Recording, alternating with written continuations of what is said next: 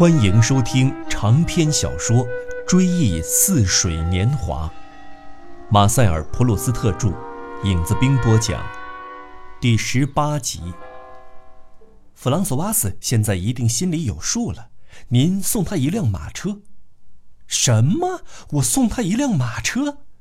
我的姨妈失声叫道：“啊，我哪知道呀？只是猜想罢了。”我见他坐着马车，神气活现地去卢森维尔采购东西，心想准是奥克达夫夫人把这马车送给他了。这样一天天下去，弗朗索瓦斯和我的姨妈变得像野兽和猎人一样，时刻提防着对方耍心眼儿。我的母亲唯恐弗朗索瓦斯把提防发展为真正的仇恨，因为我的姨妈伤透了他的心。所以，弗朗索瓦斯越来越异乎寻常地注意我姨妈的每一句话和每一点表示。遇到有事要问，他总先反复斟酌应采取什么方式。待他话一出口，他便暗自留意我姨妈的反应，以求从脸部表情中揣度出他的心思和他可能做出的决定。譬如说，某位艺术家读了十七世纪的回忆录之后，一心想同太阳王攀附亲缘，便为自己编排家族世谱，使自己成为名门之后；或者同当今欧洲的某国君王搭上关系，满以为这才是条通行的正路。殊不知，他等于缘木求鱼，不该拘泥将死的形式，结果枉费力气，却事与愿违。同样，一位身居内地的妇女，本来只不过听凭自己无法抵御的种种怪癖和百无聊赖中养成的坏脾气的摆布，从来没有想到过路易十四。但他发觉自己一天之内，诸如起床、梳洗、用餐、休息之类极其琐碎的活动，在一意孤行和专横任性方面，竟同圣西蒙所说的凡尔赛宫的生活机制的实质略有异曲同工之妙。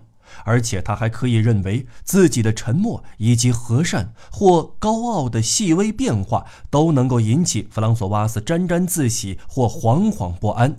跟路易十四的廷臣，乃至于王公贵族，在凡尔赛御花园的曲径处递呈奏折时，见到王上闭口不语，龙颜喜悦或傲然接纳，而窃窃自喜或诚惶诚恐一样，确实其效果是一样的。在我的姨妈同时接待本堂神父和欧拉里两人来访之后，又休息了一阵后的那个星期天。我们全都上楼去向她道晚安。妈妈对姨妈总遇到同时接待多人的不幸遭遇表示同情和慰问。她柔声细气地对姨妈说：“听说今天您这儿又给弄得乱哄哄的，您总是一下子有一大堆客人。”我的姨祖母打岔说：“人越多越热闹。”自从他的女儿病倒之后，他认为应该处处使女儿高兴，凡事总往好处说。可是我父亲那时偏要插话说：“我现在趁大家都在场，跟你们讲件事儿，免得以后跟每个人都啰嗦一遍。那个朗丹先生恐怕跟咱们有点不愉快。今天上午我跟他打招呼的时候，他才勉强的点了点头。我倒不必听父亲讲这件事的始末。”因为我们做完弥撒遇到了格朗丹先生的时候，我正同父亲在一起，所以我就到厨房打听晚饭菜谱去了。我看菜谱跟人家看报一样，是每天少不了的消遣，而且它跟戏单子一样，能使我的精神兴奋。勒格朗丹先生走出教堂，经过我们身边的时候，他正同附近一位与我们只是面熟的女庄园主并肩走着。我的父亲一面走一面向他打了个既友好又矜持的招呼。勒格朗丹先生稍有惊讶的神色，勉强的打理，仿佛他没有认出我们是谁。他那种疏远的眼光，只有不讲客气的人才会使用，仿佛忽然退缩到眼睛的深处，像从一条漫长的望不到头的路口远远地瞥上一眼。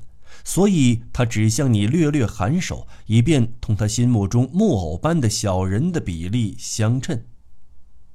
至于同勒格朗丹并肩而行的那位女士，倒是受人尊敬、品行端正的人，所以不存在她可能有恋爱纠葛、被人发现而感到的尴尬的问题。我的父亲弄不明白的是，他怎么可能引起勒格朗丹的不满？如果他真有所不满的话，那我就更为遗憾了。父亲说。因为在那样一大群衣着考究的人们之间，他只穿件单排扣的小尺寸上装，领带也不挺阔，颇有一种不是修饰、朴素自然的风度，一种近乎天真、落落大方的派头。家庭会议的一致看法是，认为我的父亲可能过于多心，要不然就是勒格朗丹当时心不在焉，想别的事。父亲的挂虑在第二天晚上被打消了。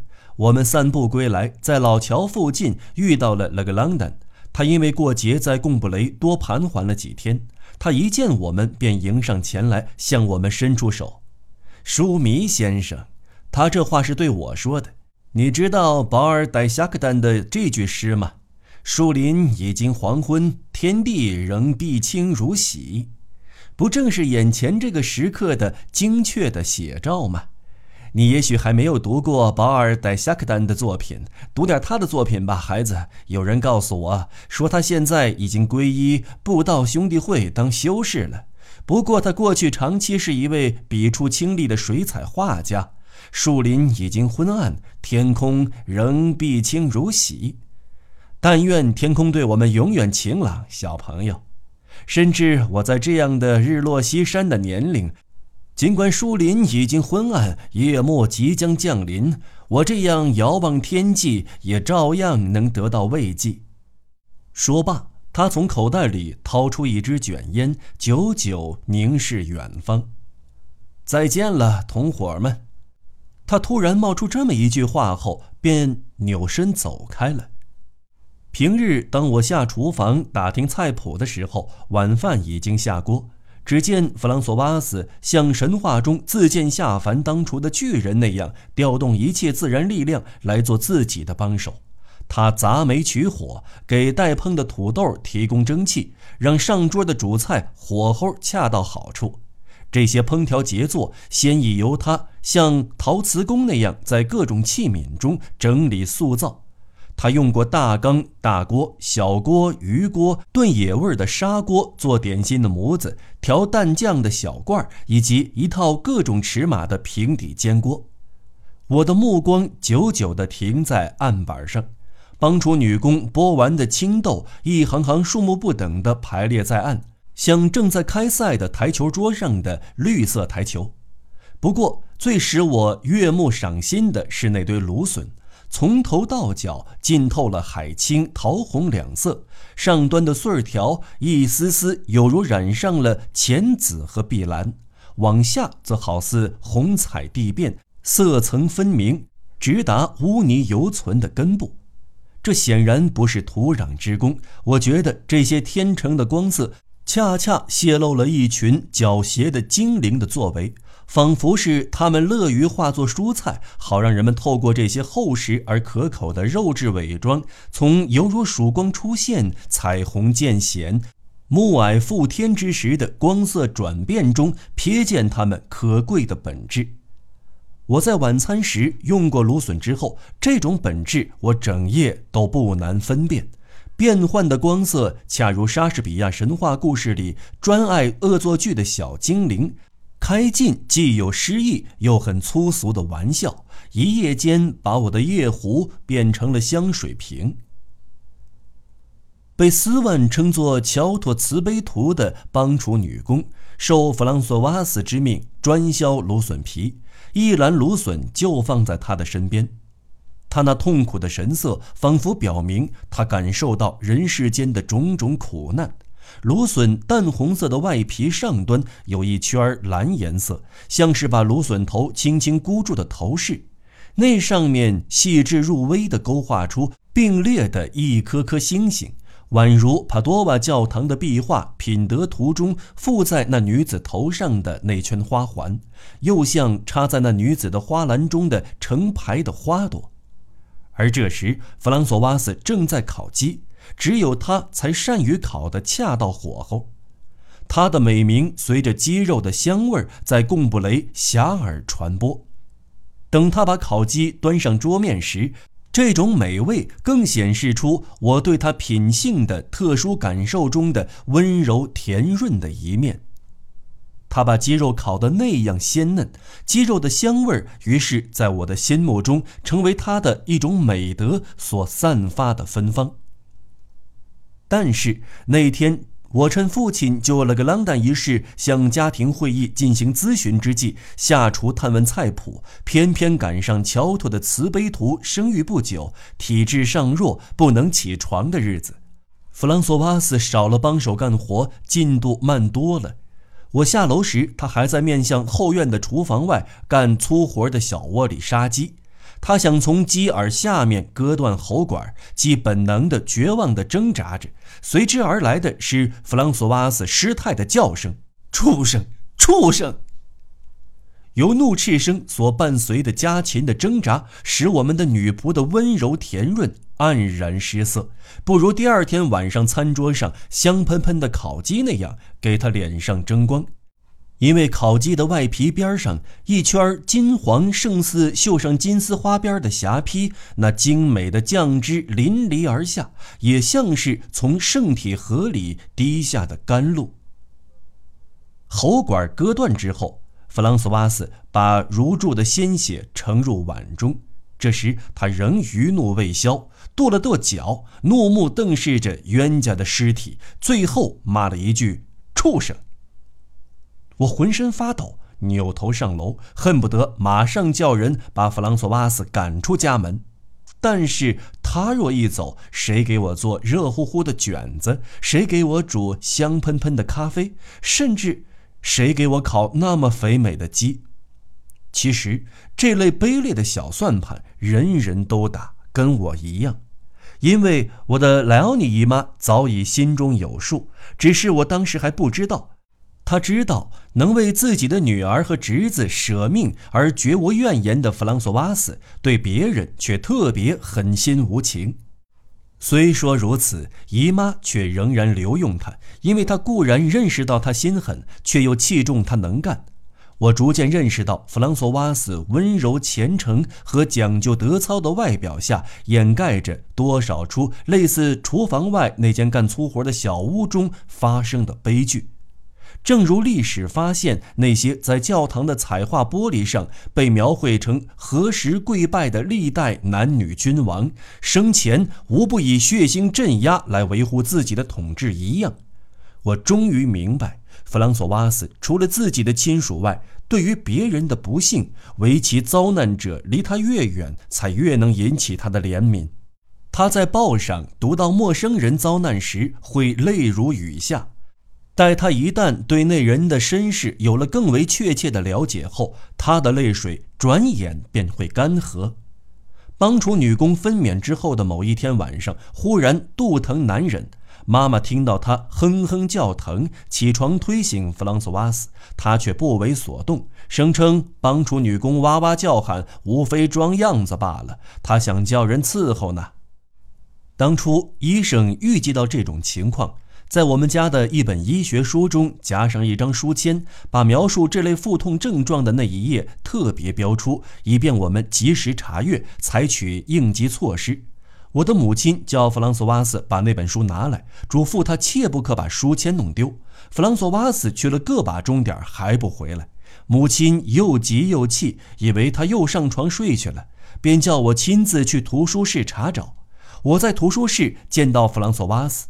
他起先想看看书签标注的那一页的内容，待到他读到发病时的临床描述，不禁呜呜地哭出声来，因为这恰恰是他所不知道的一种病症。而当他读到书中说的每一种疼痛的情况时，他都要失声叫道：“哎呀，圣母玛利亚，慈悲的上帝，怎么能让可怜的凡人经受这样悲惨的痛苦呀？唉，可怜的女人呐！”但是，当我把他叫走，当他回到慈悲图痛苦辗转的床前，他的泪水顿时不流了。他平时的悲天悯人的恻隐之心，读报时常常流淌的同情泪，以及同舟共济、同病相怜的感情，通通被他抛诸脑后，只剩下半夜三更为一名帮厨女工折腾得无法安眠所感到的恼恨和气愤。遗书上有关的描述虽曾使他失声痛哭，待他实地见到同样的痛苦时，他却只有不满的嘀咕，甚至狠心的挖苦。他以为我们已经走远，听不到他信口雌黄，便肆无忌惮地数落起来。早知道今天受这份罪，他当初就不该浪。既然当初贪图一时的舒服，今天又何必哭天喊地的装蒜？不过。能跟这号货色鬼混的，也准是个上帝都讨厌的赖小子。哈，这正合上我过世的母亲乡间的一句老话，叫做“相中狗屁股的人，眼里只认作是玫瑰。”然而，倘若他的外孙子头疼脑热，他夜里觉也不睡了，也像得了病似的，连夜赶回家去，看看有什么要他帮忙的。而后又在天亮之前连赶十六公里夜路回来上班。他对于家属的这种疼爱，这种但求自家门庭日后兴旺的心愿，在他对其他佣人所采用的方法中，有一条始终如一的原则表现了出来，那就是绝不让别的佣人踏进我的姨妈房间的门槛不让别人接近我的姨妈，几乎是他引以为骄傲的头等大事。即便他病倒了，他也要硬撑着起床去侍候我的姨妈服用维系圣水，而绝不允许帮厨女工跨进他的女东家的房门。法布尔曾经考察过一种墨翅目的昆虫，一种土居的黄蜂，他们为了在他们死后的幼虫仍能吃到新鲜的肉食，不惜借助解剖学知识来发挥他们残忍的本性。他们用尾刺娴熟的、巧妙的扎进捕获到的象鼻虫和蜘蛛的中枢神经，使俘虏失去肢体活动的能力，又不影响到其他的生命功能。然后，他们把瘫痪的昆虫放到他们所产的虫卵的旁边。好让幼虫一经孵化出壳，就能吃到既无抵抗也无法逃遁，只有乖乖听凭摆布，绝无危害又不会变味儿的活食。弗朗索瓦斯为了让别的佣人无法在我们家长期待下去，也总有一套巧妙而残忍的诡计来实现他这一持之以恒的愿望。我们直到好多年后才知道，原来那年夏天我们之所以吃那么多芦笋，是因为芦笋的气味能诱发负责削皮的那帮厨女工的哮喘病，而且发作起来十分厉害，弄得那女工只好辞职不干。